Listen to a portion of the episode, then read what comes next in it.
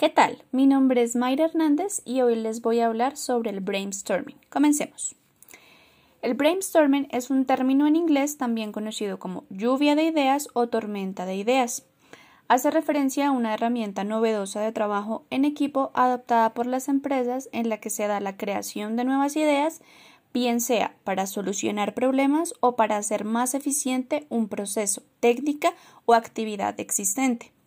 El concepto fue creado por Alex Osborne, un publicista estadounidense, en 1953, cuando en un proceso interactivo de grupo surgieron propuestas originales y mejores ideas contrario a las que las personas desarrollaban de manera autónoma.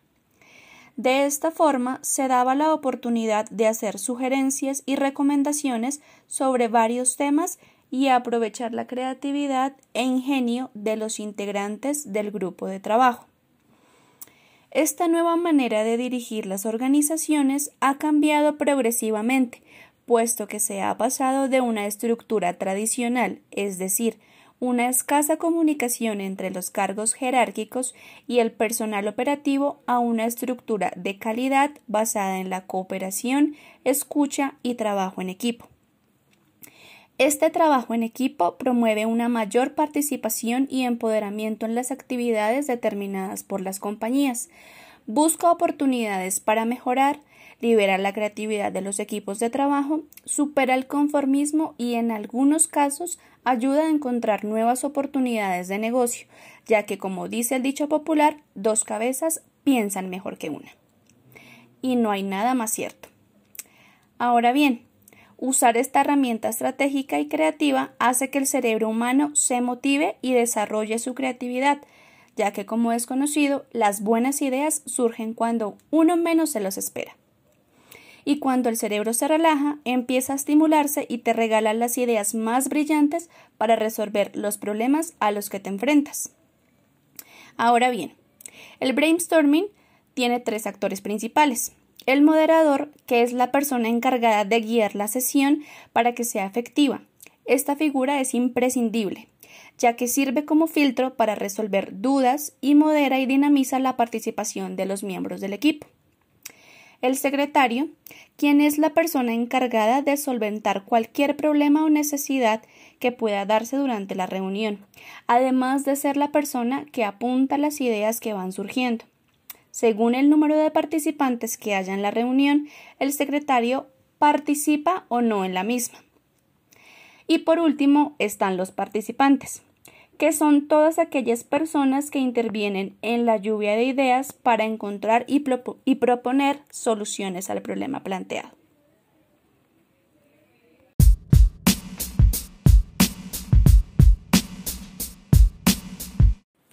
Ahora que ya conocen a qué hace referencia el brainstorming, les voy a contar cuáles son los pasos para aplicar esta técnica. El primero es buscar un coordinador para la reunión. Alguien debe ser quien dirija las ideas en una misma dirección, debe ser el moderador y guía de la reunión y debe mantener a todos los miembros del equipo enfocados en el mismo objetivo. El segundo es definir los objetivos. Dependiendo de cuál sea la situación o problema, se pueden definir uno o quizás varios objetivos. Es importante que el coordinador de la reunión los destaque siempre y es recomendable que estén escritos en un lugar visible. El tercero es no criticar las ideas. Bajo ninguna circunstancia se deben juzgar las ideas que tengan los miembros del equipo de trabajo. El propósito de una lluvia de ideas es que cada uno aporte y que cada aporte sea valorado y tomado en cuenta. El cuarto es dejar libertad para la formulación de nuevas ideas. Además de estar prohibido juzgar las ideas de los demás, es indispensable generar la libertad suficiente a los miembros del equipo, que sea tal que la puedan sentir y percibir. Teniendo esta libertad podrán dar sus opiniones sin temor a ser criticados o cuestionados por los demás.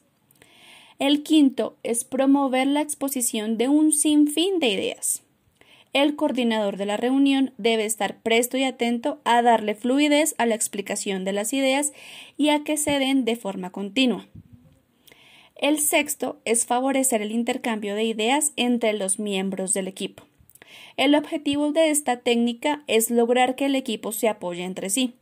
En muchas ocasiones algún, algún, miembro del equipo se puede ver estancado, pero de pronto surge alguien que pueda complementar esa idea y lograr buenos resultados. El séptimo es comenzar con problemas sencillos. Cuando se está frente a situaciones demasiado complejas, no se sabe ni por dónde comenzar. Por tanto, se buscan soluciones globales que en nada ayudarán a la resolución de los problemas. Debido a esto, entre más sencillos sean los problemas, más ideas surgen y se aprovechan más las capacidades de las personas. Y el octavo y último es dar preguntas del tipo ¿cómo? Establecer este tipo de preguntas puede dar un buen inicio a una lluvia de ideas. El coordinador de la reunión será quien se encargue de ello. Para plantear soluciones que vayan encaminadas en una sola dirección, lo que se debe hacer es realizar la pregunta al inicio de la reunión.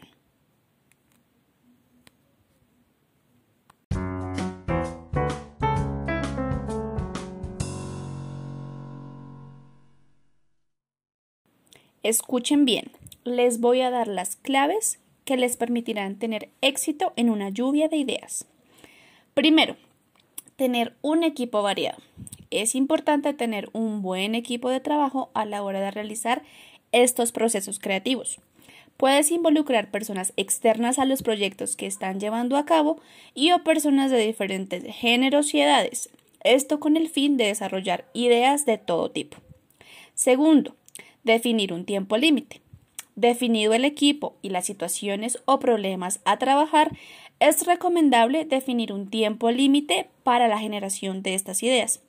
Ayudará a que el proceso sea más dinámico y de mejores resultados.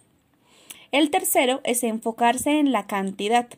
En esta etapa prevalece la cantidad sobre la calidad, ya que es mucho mejor tener una cantidad indeterminada de ideas que veas que pueden funcionar a tener una única idea que creas que es la mejor es determinante centrarse en encontrar tantas opciones como posibles soluciones al problema en cuestión.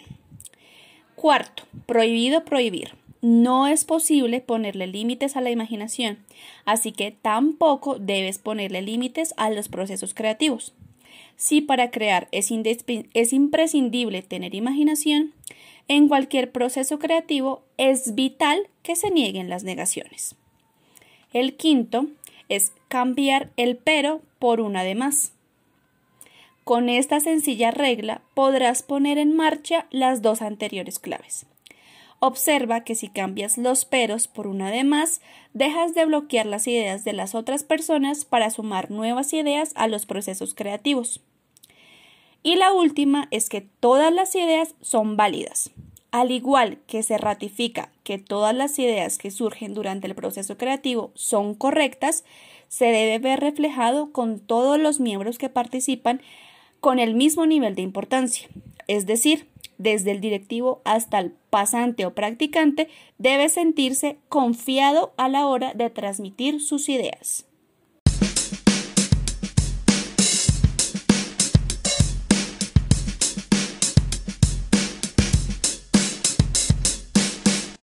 Hablemos de lo que sé que estaban esperando, los beneficios que trae para sus empresas aplicar esta técnica.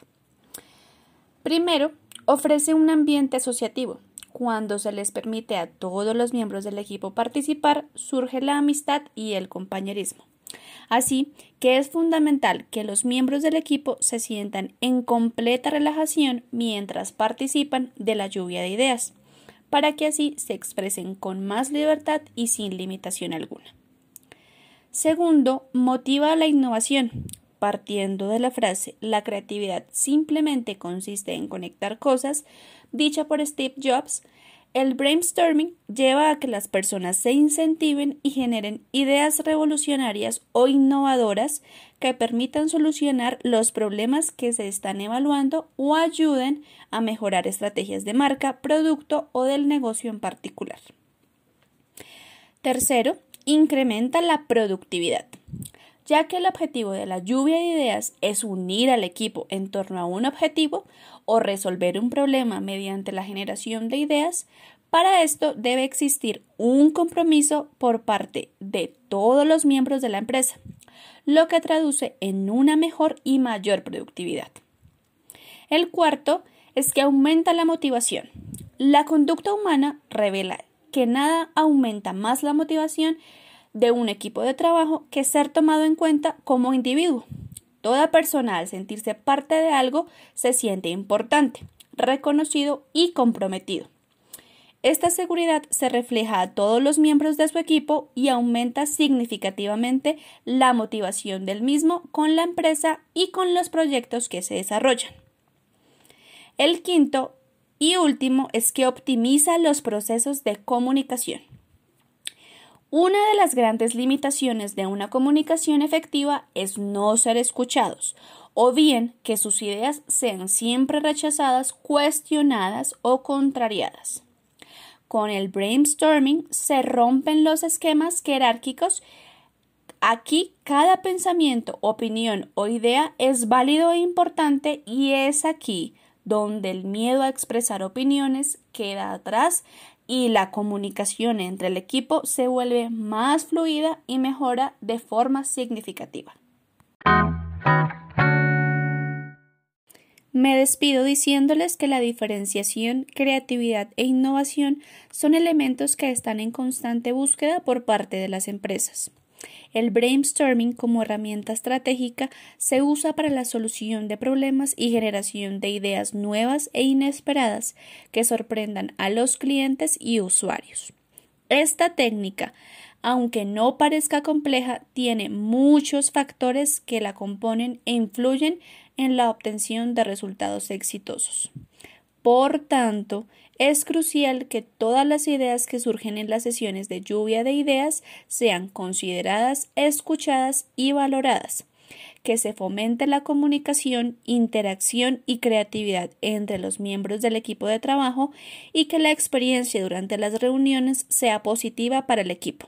De esta manera se podrá poner en práctica en el futuro, lograr los objetivos que la empresa se ha propuesto y obtener resultados jamás imaginados. Así que escuchen bien, nunca subestimes una idea. Hasta la próxima.